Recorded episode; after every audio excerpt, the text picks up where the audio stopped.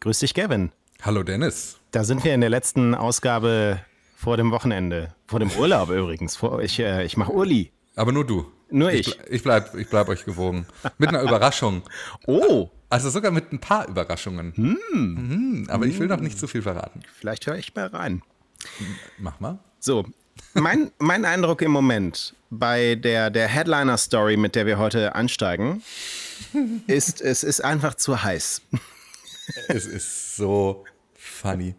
Also das, das Ärgerliche an der Geschichte ist, dass sie je weniger, also je weniger an ihr wahr ist, Ja. desto weniger lustig ist sie auch, Ja. finde ich. Aber da, ich glaube, von einer Seite aus sehr viel Wahres dran ist, macht das was mit uns, oder? Ich bin gespannt. Ja, ja, So, also Elon Musk hat vor kurzem getwittert, er sei bereit zu einem Cage-Fight mit Mark Zuckerberg.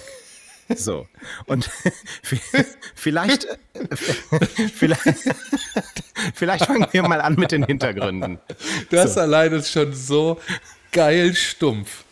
Ah, Wenn du wirklich denkst, also du hättest ja, also mal angenommen, wir hätten uns letzte Woche eine Bingo-Karte geschrieben, was dieses Jahr noch passiert, mit all dem Wissen, das wir haben.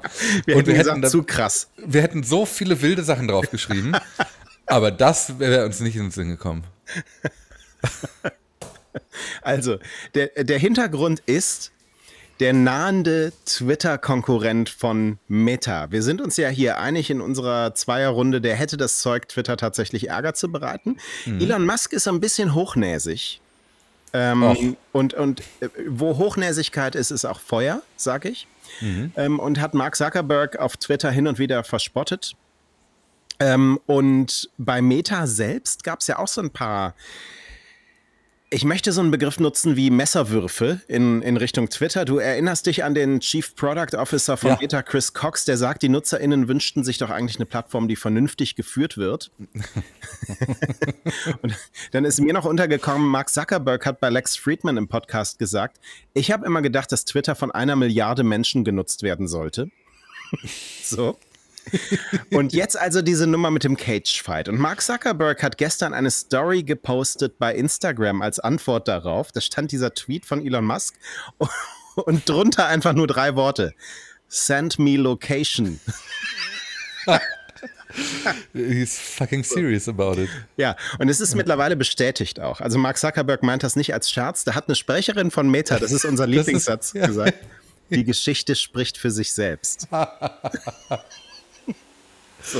Das ist alles so sehr nicht zu glauben. Ja. Dennis, ich möchte von dir hier, ich will dir ein Versprechen abnehmen heute. Ja, was denn? Also sollte es irgendeine Art, und wenn es noch so schaumäßig ist, äh, Promi-Boxen zwischen Elon Musk und Mark Zuckerberg kommen. Live-Kommentar oder was? Live-Kommentar. Live-Kommentar. Wir beide kommentieren das live. Bei- Mit großer Pre-Show und Aftershow. Twitter Spaces und Instagram Live gleichzeitig. Ja, oder beides extra nicht. Ja, oder so. Twitch. Was ich mich frage, wenn Elon Musk Mark Zuckerberg zum Faustkampf rausfordert, Ja. herausfordert, zum Käfigkampf, ähm, glaubt er, dass selbst wenn der Mark Zuckerberg, weiß ich nicht, krankenhausreif prügelt, Mhm. dass er dann diesen Twitter-Konkurrenten sein lässt? also glaubt er, es würde irgendwas ändern? Natürlich nicht. Es geht einfach nur um, um Dresche. Ja. The Verge hat jetzt schon so einen kleinen Choose Your Fighter Beitrag veröffentlicht. Also Elon Musk, 51, sei Mark Zuckerberg von der schieren Körpergröße her überlegen. Er erzähle selbst hin und wieder davon, dass er in seiner Jugend in Südafrika in knallharte Straßenkämpfe verwickelt war. Das ist nun auch schon relativ lange her. Und auch nicht so richtig gut historisch belegt, fürchte ich. Und genau, Mark Zuckerberg wiederum hat ein paar Belege. 39 Jahre alt ist ein aufstrebender MMA-Kämpfer, der schon Jiu-Jitsu-Turniere gewonnen hat. Und er behauptet, dass er kürzlich das zermürbende Murph Challenge Workout in knapp 40 Minuten absolviert hat. Ich kenne es nicht, aber es klingt toll. Ja, das klingt gut, ne? Ja. Äh, Elon Musk dagegen hat gesagt, I almost never work out expect, except for picking up my kids and throwing them in the air.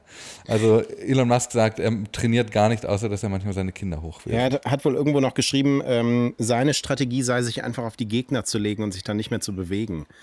Ähm, So, Ich glaube, Mark, Zucker, also Mark Zuckerberg hat so ein bisschen meine, äh, mein, mein, ich würde Geld wetten. Ja, und man sieht ihn ja auch schon durchaus mal in so sportlichen Situationen.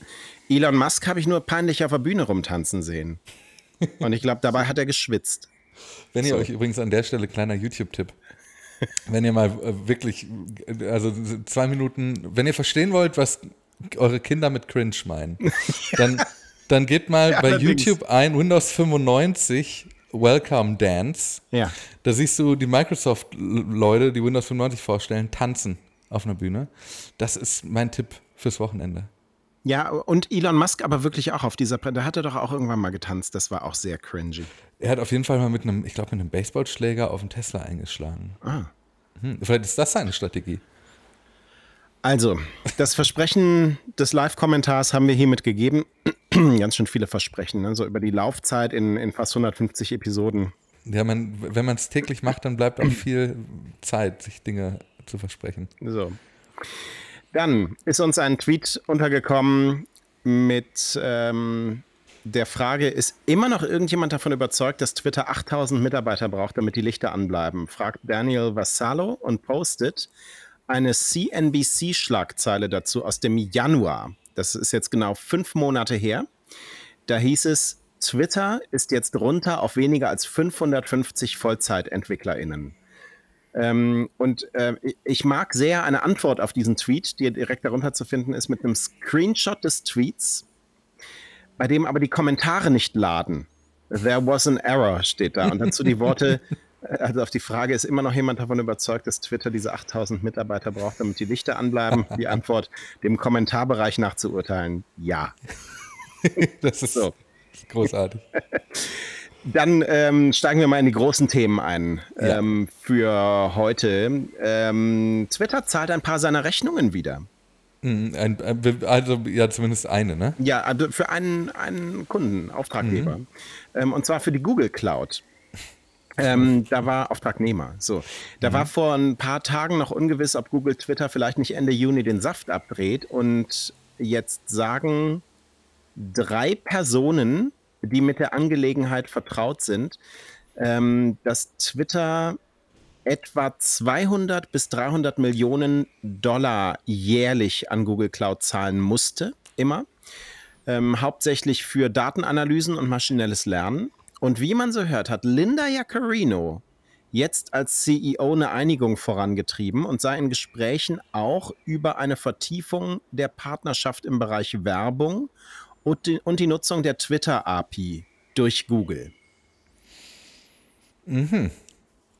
Also, wir haben ja letzte Woche, glaube ich, darüber gesprochen, dass ähm, es einen Stresstest geben sollte bei Twitter, um äh, herauszufinden, wie man eigentlich ohne Google Cloud überleben könnte, weil ja, glaube ich, zum Monatsende äh, diese äh, hätte eingestellt wo worden werden können, sofern man die Rechnungen weiterhin nicht zahlen würde.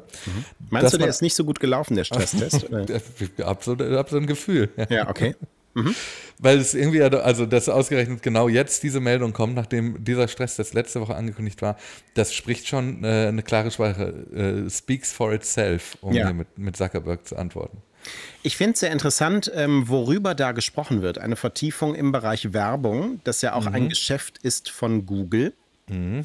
Und die Nutzung der Twitter-API durch Google, was ja auch immer Google recht gut zugute kam. Ja? Also für die eigenen Dienste, wenn, wenn man googelt, stößt man darüber ja auch auf Tweets und so weiter. Ne? Google hat da einen, einen Zugriff. Für mich klingt das so ein bisschen nach einem, einem Geschäft, das man da miteinander gemacht hat. Ähm, Ja. ja. wir können euch mit dem Preis entgegenkommen, aber dafür bekommen wir bei euch ein bisschen Werbeeinfluss und Ja. weiter Zugriff auf die API. Mhm. Das könnte ich mir auch vorstellen. Die Frage ist, wie dieser Werbeeinfluss aussieht und, Ja. da, und ob da nicht sogar sowas wie Tracking äh, drin hängt. Mhm. Also das kann ich mir gut vorstellen, weil Google ein großes Interesse daran hat zu wissen, wie die Menschen sich eigentlich so im Internet fortbewegen. Und dass diese, diese Fortbewegung bei Twitter relativ wertvoll sein könnte als Information zu Google.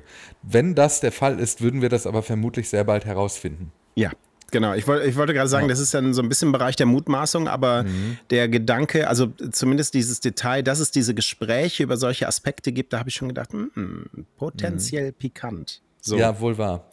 Wir bleiben dran. Ich habe äh, einen Satz gemocht im Bericht bei Heise darüber. Ähm, die Einigung mit Googles Cloud-Plattform zwei Wochen nach dem Arbeitsantritt von Linda Jaccarino könnte darauf hindeuten, dass unter ihrer Führung tatsächlich so etwas wie normale Zustände zurückkehren. Im Sinne von, es werden Rechnungen gezahlt. Äh, ja, und interessant finde ich, was Bloomberg berichtet, ähm, wie das im Hintergrund zwischenzeitlich gelaufen sein soll. Google hatte wohl Schwierigkeiten, Elon Musk zu erreichen überhaupt. Und dann haben Google-Mitarbeiter. Poop-Emoji geantwortet bekommen. dann haben Google-Mitarbeiter sich bei SpaceX gemeldet, weil SpaceX auch Google Cloud nutzt. wow. Finde ich super. Oh, das, ist so, das ist wie wenn du so eine E-Mail an kontakt.dennishorn.de bekommst, ja. weil du auf die ersten drei schon nicht geantwortet hast. Ja. Ja. Und ähm, oder jemandem schreibst, weil er dir irgendwie bei ähm, nicht ans Telefon geht, ne? Ja, genau. Oder irgendwie eine E-Mail nicht beantwortet, dann schickst du noch eine SMS, hey, ich habe dir gestern diese E-Mail. Ja, oh, ja. Das, so. das, das habe ich von der ING mal bekommen. Ja. Äh, ein Brief, in dem drin steht, wir haben ihn, nee, eine E-Mail, in der drin steht, wir haben Ihnen einen Brief geschrieben. In ihm befinden sich Leerzeichen, also Absatz, wichtige Informationen. Vielen Dank für diese E-Mail. so. Mm, ist ein bisschen ähnlich übrigens wie bei Oracle. Also Twitter hat auch seine Oracle-Rechnung nicht bezahlt, ähm, obwohl deren Chef einer der größten Twitter-Investoren ist und auch ein Freund von Elon Musk. Und da haben Oracle-Mitarbeiter wohl auch Twitter-Mitarbeiter direkt angerufen wegen der unbezahlten Rechnungen, weil sie da ja. auch irgendwie jemanden nicht erreicht haben. Mal nachfragen. Ja, ja mal nachfragen. Elon, wie sieht's aus? ja. ja. So, was macht Linda Jaccarino selbst äh, sonst so? Sie begrüßt zusammen mit Elon Musk Thierry Breton. Ähm, also heute noch, nach unserer Aufzeichnung, ähm, irgendwann. Das ähm, ist eine Vorbereitungsprüfung für den Digital Services Act. Das Ergebnis, äh, schreibt Twitter selbst, monatelange Arbeit und Zusammenarbeit ähm, und man sei weiterhin voll und ganz der Einhaltung des DSA verpflichtet, schreibt ja auch, ähm, schreibt ja auch ähm, Linda Jaccarino immer wieder. Und Thierry Bertrand wird sich in äh, San Francisco mit Elon Musk und Linda Jaccarino treffen. Ähm, Regulierungsbehördenbeamte der Europäischen Union ähm, sind schon in der Zentrale von Twitter um einen auch hier Stresstest der Einhaltung des Digital Services Acts durchzuführen. Ähm, und Linda Jaccarino selbst schreibt dazu, das ähm, heutige ausführliche Treffen spiegelt wider, wie wichtig der Digital Services Act für Twitter ist. Ähm, ich, ähm, stay tuned. ich habe zwei, zwei Fragen. Frage 1 ja. ist, inwiefern ist der Digital Services Act wichtig für Twitter? Mhm also für mich ist das eine Nullaussage, ehrlicherweise. Ja, ja, weil, also Twitter hat davon ja nichts, sich an Regulierungen halten zu müssen, an vor allem externe Regulierungen, abgesehen davon, dass man sich halt menschenwürdig verhält. Mhm. Und der zweite Gedanke ist, wie sieht denn bitte so ein Stresstest aus? Komm, wir gucken mal, ob wir uns an Rechte halten können. Das verstehe ich auch nicht so ganz. Mhm. Aber naja. So, und dann ähm, noch ganz interessant, du, du, erinnerst dich daran, dass wir ähm, so einen äh, Artikel hatten, wo wieder eine Spokesperson von Twitter zitiert wird. Ja, also eigentlich kommt ja immer das Kack-Emoji auf jede mhm. Presseanfrage. Und jetzt haben wir über einen Artikel gesprochen, da hat plötzlich ein Twitter-Sprecher irgendwem irgendwas bestätigt. So, mhm. wer könnte das sein? Vielleicht Joe Benarock. Das ist der, den Linda Jaccarino mit zu Twitter gebracht hat. Und der jetzt offenbar auch als Kommunikationschef fungiert, schreibt Zoe Schiffer vom Platformer Newsletter.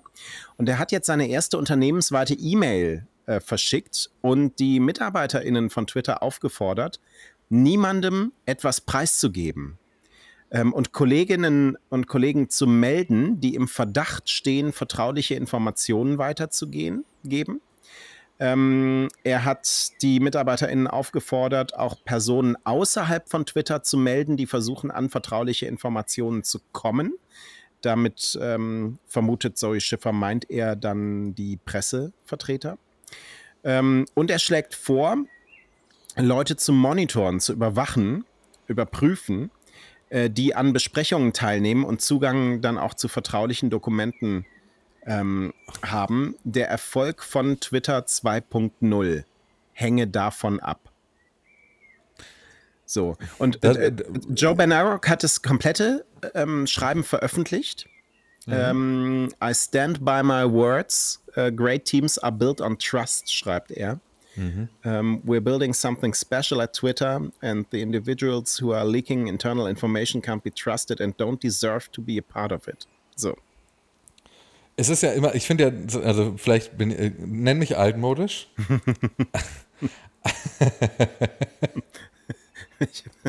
Seit du auf dem Bruce Springsteen-Konzert warst, nenne ich dich so, ja. Du bist nicht der Erste, der das heute gesagt hat. ja, aber wie geht der Satz weiter? Nenn mich altmodisch, ah, das weiß ich jetzt schon, das hast du mich völlig rausgebracht aus meiner tollen Argumentationslinie. Nenn mich alt, Dennis. Ja. Nenn mich alt. Ja. Ähm, nenn mich altmodisch, aber ich finde ja, der Ton macht die Musik. Ah. Also ich finde ja, dass man, also das stimmt natürlich alles, was er da sagt, mhm. Aber die Art, wie er kommuniziert, was er kommuniziert, zu welchem Zeitpunkt er das kommuniziert, das sind alles so, ähm, also das spricht eher die Sprache von, von Paranoia, wie wir sie eigentlich eher von Elon Musk kennen. Mhm.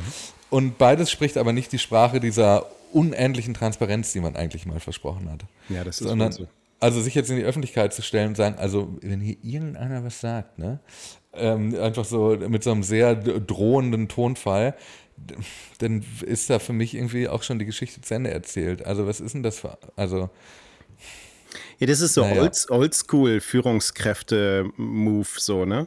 Irgendwie. Altmodisch meinst du? Ja, aber weil ja, ich schon. nicht altmodisch ja. bin, sage ich Oldschool.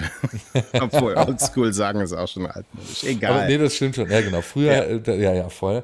Ähm, ist super unangenehm. Ganz, ganz unangenehm. Aber klingt so ein bisschen so, als würde sich der neue Pressesprecher da jetzt nicht unbedingt hinter Elon Musk verstecken müssen in seiner Art, wie er kommuniziert. Dann bleiben wir nochmal im groben Bereich der Regulierung. Die australische Regierung wirft Twitter vor, beim Umgang mit Hate Speech zu versagen und mhm. droht mit hohen Geldstrafen, sollte ex-Twitter nicht zügig, zügig sagen, äh, was es dagegen unternehmen will. Und ähm, es gibt in Australien eine Cyberaufsichtsbehörde, die heißt eSafety. Ähm, und die sagt, ein Drittel aller Beschwerden, die sie zu Hate Speech bekommt insgesamt, betrifft Twitter. Obwohl Twitter ja weit weniger NutzerInnen hat als TikTok, Facebook, Instagram. Und zwar nicht nur zusammen, sondern auch nochmal jede einzelne dieser Plattformen. Ja. Ähm, und jetzt droht eSafety, die Behörde, mit Geldstrafen von 700.000 australischen Dollar. Das sind rund 433.000 Euro. Allerdings pro Tag. Das ist krass. Ja. Falls Twitter innerhalb von 28 Tagen da keine Informationen liefert. Ähm, Julian McGrant von eSafety sagt, wir brauchen Rechenschaft von diesen Plattformen und Maßnahmen zum Schutz ihrer Nutzer.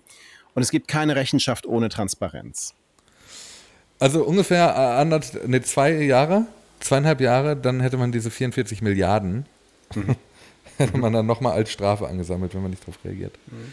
So. Ist, das ist schon krass. Was ich aber mag, ist die Art und Weise, wie das formuliert ist in der australischen äh, Behörde, nämlich eine Please Explain Notice. Ja. Das ja. ist ein to eine tolle Formulierung. Äh, das möchte ich mir, glaube ich, fürs Privatleben äh, abgucken. Die, die, sind uns sowieso schon häufiger durch ganz gute und äh, auf den Punkt kommende Kommunikation aufgefallen. Mhm. Ähm, ja, das ist wohl so. Okay, zum Abschluss bisschen Housekeeping noch. Mhm. Also ähm, einmal ähm, toll, was, was Jens uns geschickt hat über Mastodon, wie Werbung bei Twitter jetzt funktioniert. Da ja. ist ein Tweet steil gegangen von jemandem, dessen Name hier ausgeblendet ist. Ähm, die hat geschrieben, sie hätte mit ihrer besten Freundin über das Thema Geld gestritten, weil die sei der Meinung, dass sie sich mit einem Haushaltsnetto, nee, mit einem Haushaltseinkommen von 150.000 kein Kind leisten kann. Mhm. Ähm, und sie schreibt, dass ich nicht aufgestanden und gegangen bin, war eine Leistung. Dafür bin ich wütend ins Bett und wütend aufgewacht. Und der, der dieser Tweet ging durch die Decke. Und äh, in den Antworten auf den Tweet Hypovereinsbank Unit Credit. Erfolgreiche Vermögensplanung braucht einen ganzheitlichen Ansatz. Unsere Wealth Management ExpertInnen richten ihr ganzes Wissen auf die individuelle Entwicklung ihres Vermögens aus mit 360 Grad Beratungsansatz. Es ist super. So funktioniert Werbung jetzt bei Twitter. Ja, das ist die neue, diese kontextbezogene Werbung. Ja. Äh, mir hat nämlich auch äh, eine andere, äh, mich hat auch eine andere Nachricht von Claudia erreicht, die Werbung äh, in Bezug auf das ähm, Unglück beim Titanic-Wrack äh, äh, gesehen hat bei Twitter. Und darunter eine Werbung für ein aufblasbares Schwimmbad. Mhm. Und da siehst du, dass die, da, da, da bin ich mir relativ sicher, dass sowohl der Absender des Ursprungstweets als auch der Werbetreibende für das Schwimmbad ähm, beide nicht zufrieden sind mit dieser Konstellation an der Stelle. Mhm. Also nochmal Stichwort Brand Safety, ne? Mhm. Ja, ja, genau so. Das ist so. So, und dann hat Nico uns noch geschrieben, Nico Ernst, wir, ähm, wir haben ja zugegeben, wir sind keine Screensharing-Experten, ähm, ExpertInnen. Aber ähm, er hat ein paar Thesen von uns bestätigt. Ähm, also einmal, dass Twitter wirklich für Screensharing noch nie etwas tun musste.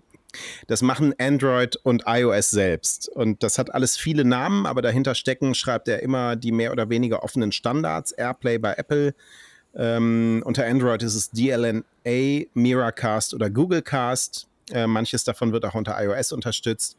Und das ist einfach äh, den, den Inhalt spiegeln, ja? Mhm. Äh, vom Smartphone an ein anderes ähm, Gerät. Und einige Hersteller haben da eigene Marken oder äh, Funktionsnamen draus gemacht. Bei Samsung heißt es Smart View. So. Mhm. Und Nico schreibt, was Musk vielleicht gemeint haben könnte. Wir wissen es nicht. Das war ja auch meine Vermutung, ähm, dass so ein Twitter-Video ähm, von so einem äh, smarten Fernseher zum Beispiel direkt abgerufen wird und man das sozusagen übergibt und dann wird es dort weiter gestreamt. Ja, also er ah, schreibt, das ist zum mhm. Beispiel, was passiert, wenn man äh, mit einem Google Cast, YouTube oder Spotify am Smartphone startet, aber auf dem Fernseher dann fortsetzen möchte. Ähm, dann ruft so ein Smart TV zum Beispiel ähm, Chromecast Built-in auf. Das ist bei vielen mit an Bord.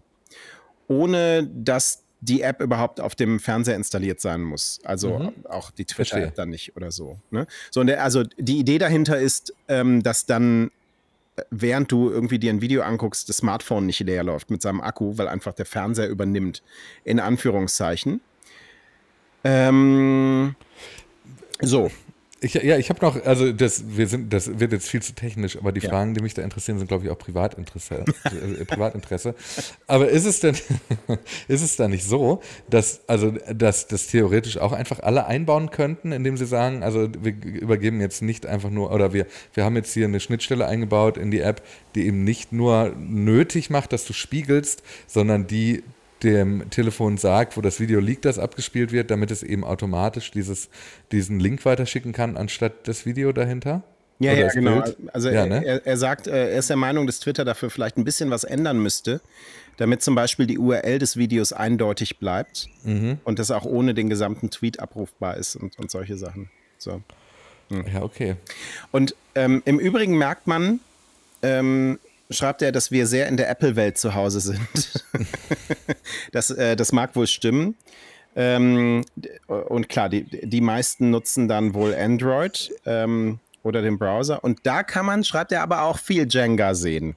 Aber man, Video. Ja. ja, das ist witzig. Ich, aber er hat auch geschrieben, die meisten unserer HörerInnen seien in der Android-Welt. Mhm. Und ich habe in die Statistiken reingeguckt. Mhm. Ist nicht ganz so. Ja. Mehr, mehr als die Hälfte unserer HörerInnen haben ein Apple-Gerät. Guck mal an. Mhm. Entspricht nicht der Marktlage. Das muss man zur Ehrenrettung dazu sagen. Ja, wobei man auch dazu sagen muss, dass, also ihr alle, ihr seid ja besonders, liebe Hakis. So. Ich habe ich hab noch, auch noch zwei Kleinigkeiten. Das ja. eine ist, per iMessage Tweets verschicken funktioniert wieder nicht. Ja, nervig, vor allem in unserem kleinen Chat. ja, äh, das hatten wir schon mal, damals war es Absicht, jetzt geht es einfach so wieder nicht. Mhm. Ähm, und das andere ist, äh, äh, es gibt Zweifel, ob dieser Wunsch nach dem, nach dem heiße Hexe Neonschild, das ich habe, ähm, dass das womöglich gar nicht existieren könnte. Ja. Also, also weil es könnte sein, dass die, Leuchtschrift eine Art ähm, Mandela-Effekt ist, dass wir uns alle zu erinnern glauben an diese Leuchtschrift, aber es eigentlich immer nur solche Pappschilder und Fähnchen gab. Ja, also die, das, das Logo ist ja schon eine stilisierte Leuchtschrift. Die Frage ja. ist, gab es die Leuchtschrift selbst wirklich? Das ja. ist die Frage. Kann also man vielleicht bei der, äh, also das hat ja alles so einen, so einen Billigfaktor, ne? Bei der hey, hey, hey, hey, hey, Ist doch so. Warum soll man dann da Leuchtschilder äh, erfinden? Na, damit du es auch im Dunkeln siehst. Aber ich würde mir was wünschen an der Stelle zum Wochenende. Also ja. ich äh, bin, es ist okay, wenn wir das Schild nicht finden. Aber kann irgendjemand mal seinen Erinnerungsschatz anstrengen und überlegen, ob es das jemals gab? Ja, einfach damit du Ruhe hast. Ja, ja ein bisschen off-topic ja. an der Stelle, ja. ja. Nächste Woche hören wir uns dann bei Hexe dran. Das heiße Hexe-Update. Hexe dran, das Fastfood-Update. Heißt, heißt ja, das ist, das ist in Ordnung, weil ich bin nicht da. Ich habe ja tatsächlich nie was von der heißen Hexe gegessen. Nie, nie. Ich kenne das gar nicht. Hä? Aber du wusstest auch nicht, was Not Safe for Work heißt. Ja, ja, aber die, genau. ja. Ja, ich weiß, du hoffst, dass ich das vergessen habe, bis du wieder aus dem Urlaub zurück bist, aber sorry. Ja, lassen wir uns mal überraschen, wann ich zurück bin. Ähm, aber jetzt wünschen wir euch ein schönes Wochenende. Und dir einen schönen Sommer, Dennis. Mhm. Tschüss. Tschüss.